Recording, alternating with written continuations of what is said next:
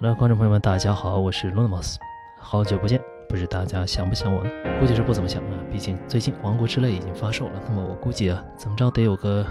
咱们的观众得有个百分之五十吧，百分之五十应该已经沉浸其中很久了。那么这款游戏呢，可以说呃没什么太大的必要去延迟游玩了，因为首先你过很长时间它也不打折，对吧？然后就是你也不需要去判断它是不是一个好游戏。啊，就它铁定是一个，呃，也也许你不一定那么喜欢嘛，它铁定是一个值得你去玩的游戏。这个时候，我觉得你跟着大部队吧，然后大家其乐融融，有一个讨论的氛围，也是挺好的。避开这个潮流，然后可以让你获得一点平静。呃，毕竟呢，如果你真的总是去看各种相关的资讯材料的话，会发现，哎，怎么大家都打那么快呢？大家进度都那么的迅猛，那是因为你看到的呢是。几十万人啊，甚至可能上百万人在在玩它，然后其中打得最快的那一部分人，成为 KOL 的形式啊，去发一些内容。那么你当然会觉得大家都打得很快，呃，但实际上呢，呃，绝大多数人大家都是呃打工人吧，就你白天上班，你晚上可能打一打，周末打一打，平时没有那么多时间啊，进度不会那么快，所以说你大家不必太太太焦虑吧，有这种焦虑啊，你就按部就班的按照自己的节奏。那好的，王国之泪或者塞尔达呢，咱们。也是只能说以后有机会再聊吧。那么 UP 主这段时间是干什么去了呢？其实主要就是回国了一趟，呃，在国内呢待了呃不短的一段时间。那在北京以及另外的几个小地方吧，啊，都待了一些时间。那首先呢，还是简单说说，就是在北京走马观花的感觉，就是确实啊，国内还是非常有活力的吧，呃，就能够感受到咱们现在年轻人的素质啊素养都非常的高啊，也能够感觉出，呃。啊，当然了，也是最近大量的领域啊，也都出现了一些呃国产化的风潮，对吧？感觉发展的潜力呢还是非常巨大的。呃，当然偶尔也可能感觉出有些东西啊没有那么大的变化，比如说某些部门的办事的效率啊和服务态度，也让我回想起了当年。不过也都可以理解吧？啊，毕竟你长时间的面对大量不同情况的手续办理呢，也是一种可以说对人的异化吧。就比如你在日本啊，许多的区域所的工作人员呢，也多少能够感觉出他们还是挺不耐烦的。那么另一个显著的感受，就相比二零一九年，就是国内现在感觉应该是没有手机，就是有点寸步难行的感觉。比如说我在在北京领取一个什么交通码之类的，就必须有国内的手机号。好在啊，办理手机也并不算太困难，顺便也能够注册一些国内的论坛。另外就是什么都离不开微信啊，一些部门的手续呢，好像还要用一个什么微信小程序。所以说，怎么说，有些东西可能也怨不得张小龙啊。这种有官方认定的东西，可能十几亿人在用，对吧？想搞点啥，啊，也是束手束脚的。你也不知道，真的是腾讯内部的人说了算呢，还是有其他的制约。不过我的微信呢，的确是不太常用的，或者说平时的熟人社交呢是比较少的。嗯，大概大部分的时间呢，可能都跟网友在交流哈，所以说熟人社区反而变得比较少啊。这对个人来说呢，其实啊，呃，我觉得算是一件比较危险的事。因为网上的事情呢，就相对来说还还算还是比较虚幻的。就是如果没有一些线下的支点，去支撑你的网络的生活的话呢，其实很容易，呃，就是对网上的一些东西啊，过于的较真啊，过于的认真，可能缺少一些疏导的渠道吧。那其他呢，当然就是除了办事情之外，就是吃了啊，直接胖了两公斤。有些东西呢，就还得是当时当地的食材啊，就算在外国某些号称比较正宗的那种中餐馆啊，你吃了呢。也是会感觉确实差点意思，呃，只有当你离开了故乡很长时间以后，你才会有感觉。你不一定去外国，其实就我们家那些东西啊，你在北京啊，在上海、深圳这些地方也是吃不到的。你也只能回到自己的家，那些食材啊，那些呃那些调味啊，才是才是对味的。好的，那闲话少说，就说说今天的话题吧。啊，其实啊，这个话题是我看到，呃，最近啊，《王国之泪》三天销量一千万之后想到的。一千万销量，三天一千万啊！这个可以说是买断制游戏的，可以说是巅峰级别的销量水平了。那么，再想比这个高啊，那就得是往比如说 GTA、老滚，呃，或者宝可梦啊这种同呃这种级别的水准上去找了啊。就是你想达到这个水准的单机游戏，买断制的作品，呃，作品型的游戏呢，真的是凤毛麟角啊，非常之少。那很多人呢，可能就觉得那王磊的这一千万确实已经非常非常多了，但是呢。其实我听到这个数字，或者我我我看到这个新闻的时候呢，我的感觉是，还是有点少啊，就是还不够多。就你作为一个呃天花板级别的作品型游戏，天花板级别的这么一个作品呢，你只能够拿到，就是说三天一千万确实很多了，但是也就这么多了。我的感觉反而是只有这么多，因为很多时候我们能看到其他的就是某些很多其他的游戏可以，甚至不只是一款，很多的服务型的游戏，它可以做到有非常非常高的流水，而且能够持续很长时间啊。当然它是有运营成本的，这个我们公平的说，呃，但是总体上结果来说，还是会觉得就是某些让你感觉质量也就呃比较一般，或者是没有那么多可称道的游戏，那它的盈利、它的流水就超过了很多。即便是呃，就超过了很多头部，甚至是天花板级别的买断制的作品游戏，会不会多少有那么一点感觉不太公平的感觉？总体上就是，当然很从资本的角度来说呢，肯定会觉得服务型游戏相对于买断制的作品型的游戏，它是一个所谓的更加优质的盈利的产品。那么之前也有很多观众想让我大概的说一说对于买断制游戏和服务型游戏，或者是那种呃抽卡氪金游戏盈利模式的一些聊聊这个话题吧。所以说，我们这期呢就来说一点关于这个事情的东西。我想说的是，为什么买断制的或者说作品型游戏相对于服务型游戏，呃，抽卡氪金的手游等等吧，它有一个我们无法回避的劣势，导致它的营收的潜力啊，或者说在资本的眼中的盈利模式的先进性上要落后一些。那首先呢，我想说一下这呃，咱们这期不会涉及到的啊，其实很多人都已经很能理解的一些啊，说这么几点。第一呢，就是玩的人多。对吧？我们都知道，服务型游戏你接触到它的渠道可以更多一些，比如说通过手机。那么手机在国内呢，前面已经提到，是一个你生活之中离了它就寸步难行的东西。每个人都有这么一个游戏设备，所以说你在它上面推出游戏啊，显然是一个非常明智的事情，对吧？它有天生的一个极大的一个装机量。当然，玩的人多这一点，呃，还体现在两件事上。第一个是门槛低，呃，很多服务型游戏呢。有些是免费游戏，那它的门槛呢就基本就是零，可以直接开始玩。啊，第二点呢就是服务型游戏一般来说它在设计上是相对比较短平快的，比较能够适应现代的一个节奏。啊，你不需要有一段非常严肃的去进入这个高峰体验过程之前的这么一个很长时间的铺垫，你不需要有太多的学习的呃过程，有太多去适应系统、去理解系统的过程，就基本上可以开始了。你你的一段游戏，而且呢，你也不需要去用很长的时间去进入到一个，呃，比较高潮的体验，呃，你你可能很快的一个关卡就就可以打完啊。你在等人的时候、等车的时候、啊上厕所的时候，任何时候呢，你都可能能够进入到游戏之中。那所以说，它也是降低了门槛，会让更多的人去进行游玩。那么除了门槛低，啊，除了就是玩的人多之外呢，那第二点呢，当然就是很多人已经提到过的，在盈利模式上，它采用了一种。呃，区别性的付费就是你可以随时，呃，随时通根据你的要求进行付费，就你通过你的付费获得你所想要的那个回报。这种盈利方式呢，就显然它优化了曲线，优化了呃，通过对每一个人的区别对待，优化了曲线。那或者说就是它利用了我们现在。呃，所谓的全世界范围内的贫富差距扩大的趋势吧，就很多人已经提到过的，比如说大 R 啊，或者说所谓的呃鲸鱼玩家，那么他可能会为了比如什么呃全服排名多少，或者是为了什么全卡收集啊、全角色收集培养什么呃各种各样的什么角色的全新啊等等，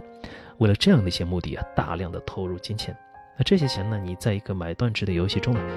呃，很这些公司显然是不可能能够拿到这种类型的钱的，对吧？在很多游戏中，甚至。这一类的大 R 鲸鱼玩家呢，占到了收游戏中的呃，就是他贡献的收入啊，占到了游戏中的绝大多数，以至于啊，其他的很多人都是陪衬啊，都是产品本身就是提供给这些呃土豪玩家去去去玩的这么一个产品，呃，就缺少对于这些大呃玩家的这么一个收割能力啊，啊也是很多人提到的，就是买断制的服务呃作品性的游戏，它为什么不能啊有一个更进一步的更先进的呃盈利模式的一个方面？不过呢，我觉得，呃，当然这两者很多人已经提到了，我这里就不再多说了。其次呢，就是我其实觉得，也许我下面要说的这个事情呢，可能比前面这两个原因，它起到的作用更关键一点啊，也许更关键啊，只是也许。那么肯定会有不同的看法，这个我们可以再讨论。那么我想说的这个原因呢，就是可替代性。那么我想问各位一个问题啊，作为引子吧，就是大家知不知道，像 Epic 已经送出去多少游戏了？截至二零二二年吧，就 Epic 它送出去了七亿份的游戏。就如果一个人把所有单独的游戏都领了，那么他每年呢能够领两千刀的游戏。那这是什么概念？就三四年下来，相当于能领好几万人民币的游戏。但是我想知道，大家都领了吗？就大家有没有一种，你真的赚到了两三呃，就比如说三五万人民币的这种感觉？有这种感觉吗？我想好像是没有，对吧？你如果有这种感觉，那大家肯定都对 Epic 各种感恩戴德了。但是，但怎么感觉 Epic 现在还是没有什么太多人很待见的一个一种感觉啊？虽然说大家肯定，呃，对它的有好感的人肯定是增加了，对吧？但是，呃，显然我觉得比起呃对 Steam 的这样一个好感或者说拥护的程度来说，那 Epic 还有很长的路要走啊。那顺便来说呢，最近送的是死亡搁浅啊，这个大家不要忘了领。那你你想想，为什么会有这种感觉？答案其实也很显然，呃，那 Epic 的游戏领不领呢？没有那么多，没有那么吸引人的原因，就是因为可替代性太强。这里呢，我甚至都不想提学习版啊，就是也就是盗版啊，它的因素当然也是非常重要的。就盗版一定是起到了把这个买断型、买断制的，呃，作品性的游戏的价值拉低的一个很重要的作用啊。但这里即便我们不说盗版，就之前比如说呃，Steam 的什么俄区、土区、阿区之类的低价区，对吧？很多游戏打了骨折的时候呢。啊，你可能都在一个很大的大包里面，可能十几美元啊，给你给你上百个游戏那种大包里也就附带了。那有些呢，可能都在一些类似于像 XG XGP 之类的这些订阅的服务之中。那就算没有这些东西啊，就算没有，如果不是那种你特别特别想玩的大作，好像也非常无所谓的一个原因，也在于我们之前提到的延迟游戏，很多人其实都在潜意识中是那样一种延迟玩家啊，就是这个作品。呃，你你玩它呢，你有有这有这机会呢，可能还不如玩点自己以前积攒已久的作品。游戏工业、游戏业界已经为大家高质量的提供了几十年的作品，它提供的这些作品的前面的一部分，你可以非常随意获得的作品，它甚至对后面的作品形成了一定的竞争。啊，这部分作品呢，它也能替代你游玩作品型游戏的这么一个需求，就是也能满足这样一个需求。那举个例子。不知大家是否知道，诸如像天马 G 啊、像小鸡之类的这样的模拟器，呃，还有 ROM 的大包之类的下载的这些地方，就这些东西呢，完全免费，对吧？它给你整理的特别特别好啊，下载之后呢，几个 TB 的模拟器还有 ROM 嘛，就都可以下载下来，呃，几万个游戏，对吧？成千上万的游戏，足够你玩一辈子。就这种情况下，你想，就综合咱们前面说的这么多东西啊，呃，不管从盗版来说，从各种什么低价区啊、打骨折、什么大包附送、什么订阅制。啊，什么模拟器大包，各各种各样的因素结合在一起，你想想，就 Epic 上，那仨瓜俩枣啊，对吧？你偶尔你领领了还是没领，真的还那么重要吗？对吧？那这里呢，拿这个 Epic 举例，也是因为这就是送游戏这个事，就最能说明大家心目中一款相对优质的正版的单机游戏到底它值几个子儿。那所以说，大家也就发现了我想讨论的核心点：单机买断制游戏，单机买断制的作品型游戏，它你要是论高峰体验，呃，就我们不说完爆，但至少可以说绝不输给任何的抽卡氪金游戏。这个大家应该应该理解吧？就所有的你对于单机游戏，你在单机游戏中获得过的那种最快乐的时间，你回想一下，它的高峰体，它的这个这种体验绝对不输给任何的服务性游戏。就说人们对于这种体验绝对是有需求的。呃，我们常常说供给和需求两侧嘛，就我们说需求呢，绝对是很高的，就大家是想去玩单机游戏的，因为大家喜欢它，在其中体验过最好的体验。但是问题就在于这种体验有虽然说独特，但是有大量的低成本代餐，它的获得度和它的覆盖度足够的高，从而导致很多仍然在其中的厂商可能没有办法获得他所期许的某种回报。我们可以可以从游戏当中先暂时的呃移开吧，比如说我们看看电影。那么电影呢，它主要使用的是什么东西在保证它的稀缺性呢？呃，就电影呢跟游戏其实挺像的，就是也是用一种固定的付费，对吧？包含它也有买断，也有买断制。你买一个电影的蓝光碟，它也是这一种类似的商业模式。但是我们假设电影，呃，就完全没有院线这个东西提供体验。那么如果你只卖蓝光碟，你觉得？还会有现在如此发达的电影工业存在吗？当然了，它肯定也能支撑一定的体量，对吧？你只有一个蓝光碟，我我买了碟就可以看这样一种模式，啊，或者是，呃，包括线上的吧，包括某些网站，我买断了某个节目，然后在线上放。如果只有这些，那也能支持一定的体量，但是应该，呃，远没有如今的繁荣。就不仅仅是盗版将会非常的容易啊，同时就展示在一个消费级的屏幕上，对吧？呃，作为这样一个体验本身。也会被其他的很多东西替代掉，他们面临的竞争包括自己，就他自己本身，也就是二十年前、三十年前的经典老片，甚至包括可能某些已经没有版权的老片，都可以算在内。那么有些片子的片源可以说就唾手可得啊，就没有任何人敢说这些你唾手可得的这些片子，它的质量或者是它的艺术性，呃，就不如现在的这些新片。那同时呢，也会有各种各样的免费的内容的竞争等等等等。就即便他依然擅长营销啊，依然能够在线上呃卖出去，或者依然能够卖出自己的买断制的蓝光碟，但是就他每一个掏钱的动作都要一个足够说服自己的理由，对吧？所以说，其实啊，就是电影的线下体验这个无可替代的这件事情东西。这个事情本身，它的稀缺性，它的不可替代性，才是支撑了这个工业发展的一个重要的源泉。就没有它依然存在，但是会是一个呃非常的瘦骨嶙峋的状态。但是游戏呢，缺少这样一个支撑点，游戏缺少一个能够让人们必须百分之百必须从自己的兜里把钱掏出来才能够获得相应的高峰体验的这么一件事情。所以说，导致很多人觉得它的盈利模式不够先进。就不可避免可能又要说到延迟游戏了。就说实话，如果延迟游戏的玩家变多的话，那么游戏行业是一定会变得更加萧条的。就这显而易见，因为，呃，虽然说我觉得每个人都应该考虑一下，就是延迟游戏可能给自己带来的好处，但是，当我们分析宏观和微观问题的时候，我们肯定是拿不同的标尺和准绳去评价它带来的各种后果的，对吧？一个最典型的东西就是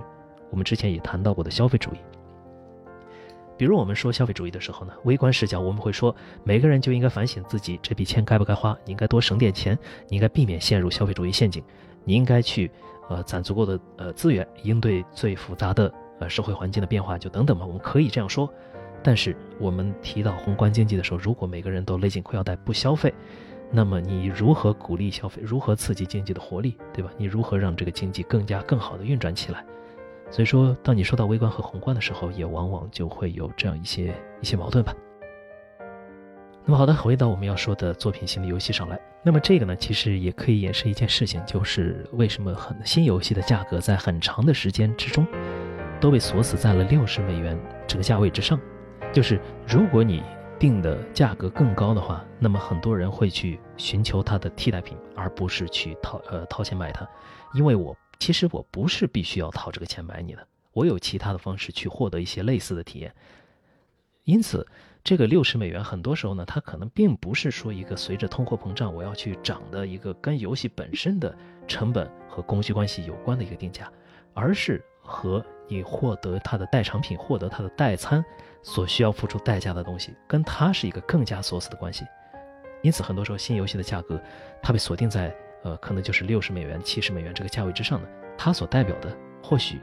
不是游戏本身的价值，而是另外的一些东西啊。那么这个呢，我觉得也是一个有意思的观察角度吧。所以大概总结一下刚才说的，就是其实就围绕一个点，很简单啊，单机游戏体验的确是一个高峰体验，是一个所有人都希望获得的体验。但是虽然说其他形式的作品啊，比如说小说、电影、电视、音乐是无法替代单机游戏的，呃，体验的，包括服务型游戏。也是没有办法替代单机游戏体验的。它虽然说具备这种独特性，但是不具备稀缺性。它的可替代的东西太多，我们可以说它存在一种货架的漏点，就是只要在这个货架上存在一个商品 A，那么就一定能够在相同的货架上发现，只需要支付极少的成本就能够获得相同体验的一个商品 B，然后人们就一定会去买商品 B。那么另外呢，当然还有一个点就是跟游戏的内购相关。那我们还记得很呃，之前其实有段时间，呃，内购商店这个东西挺普遍的，就是呃一些三 A 的大厂嘛，他喜欢在游戏的商店之中加上一些，比如说比较强力的装备啊，或者说什么升级的经验包啊，就是因为也是因为所有的数据都存储在本地的缘故啊，就是单机游戏的特性嘛，所有东西都存储在本地，所以说数据是可以随意修改的，因此就游戏中的这个。内的体验内购这件事情本身，甚至它都不具备任何的稀缺性。你随时可以用各种各样的方式去进行修改，而不花这个钱。想花最少的钱，你也可以获得一个非常高峰的单机体验。在这样一个状态之下，即便是在有如此的 debuff 的加成之下，单机游戏的市场我们看到了依然十分强大。就主机和 PC 游戏加起来呢？它甚至还是能够跟手游、跟服务型游戏分庭抗礼，就还是能够超越像电影啊、音乐、啊网文之类的这些这些东西吧，在全部游戏中也占有巨大的比例。只是因为就是参与分这个蛋糕的作品啊，可能比较多啊，所以说显得没有像服务型游戏里面的马太效应的那种如此巨大的吸金能力那么明显吧。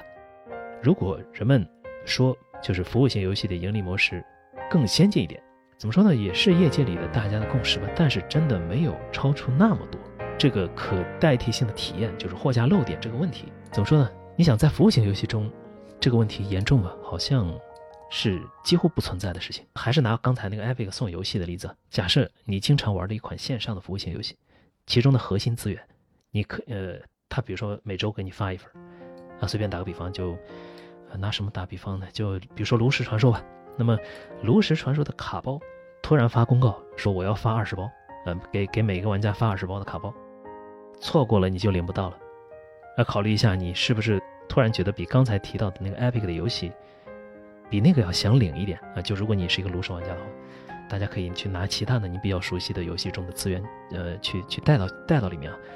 那为什么？就是因为你是真的必须花这么多钱。你才能够获得这些资源的啊，至少在游戏内的嗯各种各样的东西没有通货膨胀之前，啊，就是这个游戏的内部的经济系统做得比较好的情况之下，那它有发游戏内的这些你一定真金白银买的东西的资源的时候呢，那在这样一个稀缺性的加持之下，你就会突然觉得好像 Epic 说的那个值什么一百多人民币的游戏，心目中就没有一百块钱那么多，但是这个它就有。那么同样呢，服务型游戏也不会面临它自己的前辈的挤压啊。就你那些老游戏啊，经典的网络游戏，那你你也没有办法玩了，对吧？你现在你去找它早就停服了啊！你想玩什么石器时代啊，什么六十级的魔兽还有吗？啊，就算没停服，它也恐怕不是你的记忆中的那个游戏了啊！你也没有那些朋友了，也它也不能满足你现在的需求了。你想去体验一个带社交的游戏啊？你希望从游戏中获得那些就马斯洛模型里面吧，稍微靠上一点的需求。或者说，你就只是想更舒适的体验一个已经被它的免费，呃诱饵被这些诱饵钓上钩的游戏，怎么办？唯一的办法就是掏钱，别无他法。你想抽卡掏钱，你想买这个游戏里的石头掏钱，有一些皮肤对吧？你想用这个皮肤吗？啊，掏钱啊，有些百分之三十的经验加成可以加速你获得奖励的这些东西，你在单机游戏里看到，你会理他吗？但是你在这种游戏里，那你还是得掏钱。你难道不想要吗？如果不要的话，直接损失百分之三十的经验，拿到奖励的速度也变少了。你想获得这种加速，掏钱；而相比之下，PC 单机游戏里，别说百分之三十经验，十倍经验满级，那叮一下的事情，对吧？破解的主机也是同理。那有些厂商呢，甚至还想这种情况下卖那些官方的 DLC 的作弊器啊，可想而知，这种商法跟那种内购商店的商法，呃，它在人们的心目中啊都是什么地位？在服务型游戏中，你没有任何办法规避；但是在单机、在作品型的游戏之中，你有一万种方法可以不掏钱。因此啊，可能说的有点啰嗦，就大家就直接这么做一个思维实验吧。就首先，这世界上没有盗版游戏，然后没有打折，你想玩游戏呢，必须购买全价正版。然后所有十年之前的游戏都会灰飞烟灭啊，想玩也没了，永远消失在了赛博空间中。游戏呢也没有没有修改器啊，你想获得一些游戏内的加持，你你要么你自己拼命的干啊，要么你可以通过一些内购实现。或许啊，单机的作品游戏只有成为这个样子。就是我们在思维实验中想象的这个样子，才具备了某种稀缺度，然后才具备了跟某些服务型游戏公平的竞争的这么一种态势啊。就是在这种情况下，我觉得，呃，如果真的之前大家都被培养起了单机游戏的消费习惯的话呢，还是很有利可图的。那么，如果真的有这样一个事件呢，我觉得买断制游戏呢，它之间的竞争，相比于服务型游戏呢，还是呃，可以说呢更加良性一些，因为它不会有服务型游戏的。呃，那种赢价通吃啊、马太效应啊，这种导致的如此之敌对的一个现象，就我们可以看到很多服务型游戏的玩家互相之间的攻击，那其实呢也跟饭圈是一样的，对吧？就是我们之前也聊过，就是你你厉害了，我就一定会受到损失啊，我我厉害了，我就能把你打趴下，就是互相之间的竞争是非常之呃激烈的。所以说，手游之手游玩家、手游的这些 fanboy 之间的互相的攻击性是其实。是要远大于就是单独的这么一个单机游戏的，就单机游戏的，比如什么主机做一个阵营，我们不说啊，就说单独的单机游戏的 fanboy，其实是没有那么大的攻击性，没有手游那么大的攻击性的，所以说也会更良性一些吧。也许啊，就是只有在这样一个情况下啊，买断制这种就是感觉有些落后、有些原始的这种商业模式，才有机会能上台跟大家掰掰手腕。当然，那个理想的世界是不存在的，对吧？这不是一个本来就不是一个公平的较量。那未来有没有什么解决的办法？呃，其实很多朋友应该能够想到，就是上云，对吧？它只要能够上云，只要所有的作品都只能在云上玩，就它不给你分发单独的 copy，不给你分发一个就是在你的本地能够运行的程序，啊那所有的单机程序都在云上，那这个事儿感觉基本上就解决了。但是，那很多朋友其实也意识到了，现在的很多服务型游戏，其实它强调的也是一种单人玩法，对吧？它也，你可以认为它其实就是一个我们上了云的单机游戏。那它的确是一种解决办法。但你不可避免的要要异化，就是你你作为作品型游戏表达的优势吧，就是你作为作品型游戏，你能够那些服务型游戏更强的表达性体现在什么地方呢？就这个界限之间呢就模糊了，你的设计会不可避免的向你的兄弟去转换。如果只是上云的话呢，或许也没有那么的理想，但是呢好像也别无他法。那或许呢未来会流行起这种你只能在云上游游玩的单机游戏，你也需要花一定的入场费。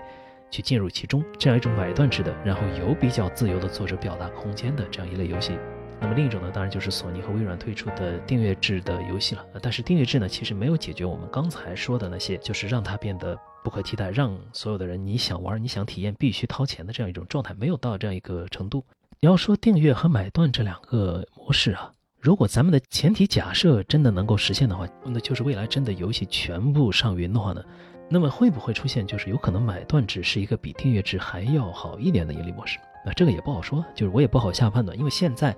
订阅制强的一个点在于你的那个库，你的 library，你可以去去访问它。呃，但是如果买断制解决了它之前的那样一个盈利曲线的问题的话，那么会不会订阅制反而是消解了它的好处的这么一个事情呢？也很难判断，因为这些东西都是建构在很多比较虚构、比较虚幻的一个环节之上的。像 Take Two 老总呢，他也说过，人们的玩游戏的时间啊，相比你比如说看剧的之类的时间呢，平均时间会更少一些。而一款游戏你想把它通关、想把它玩完呢，你花的总时间又很长，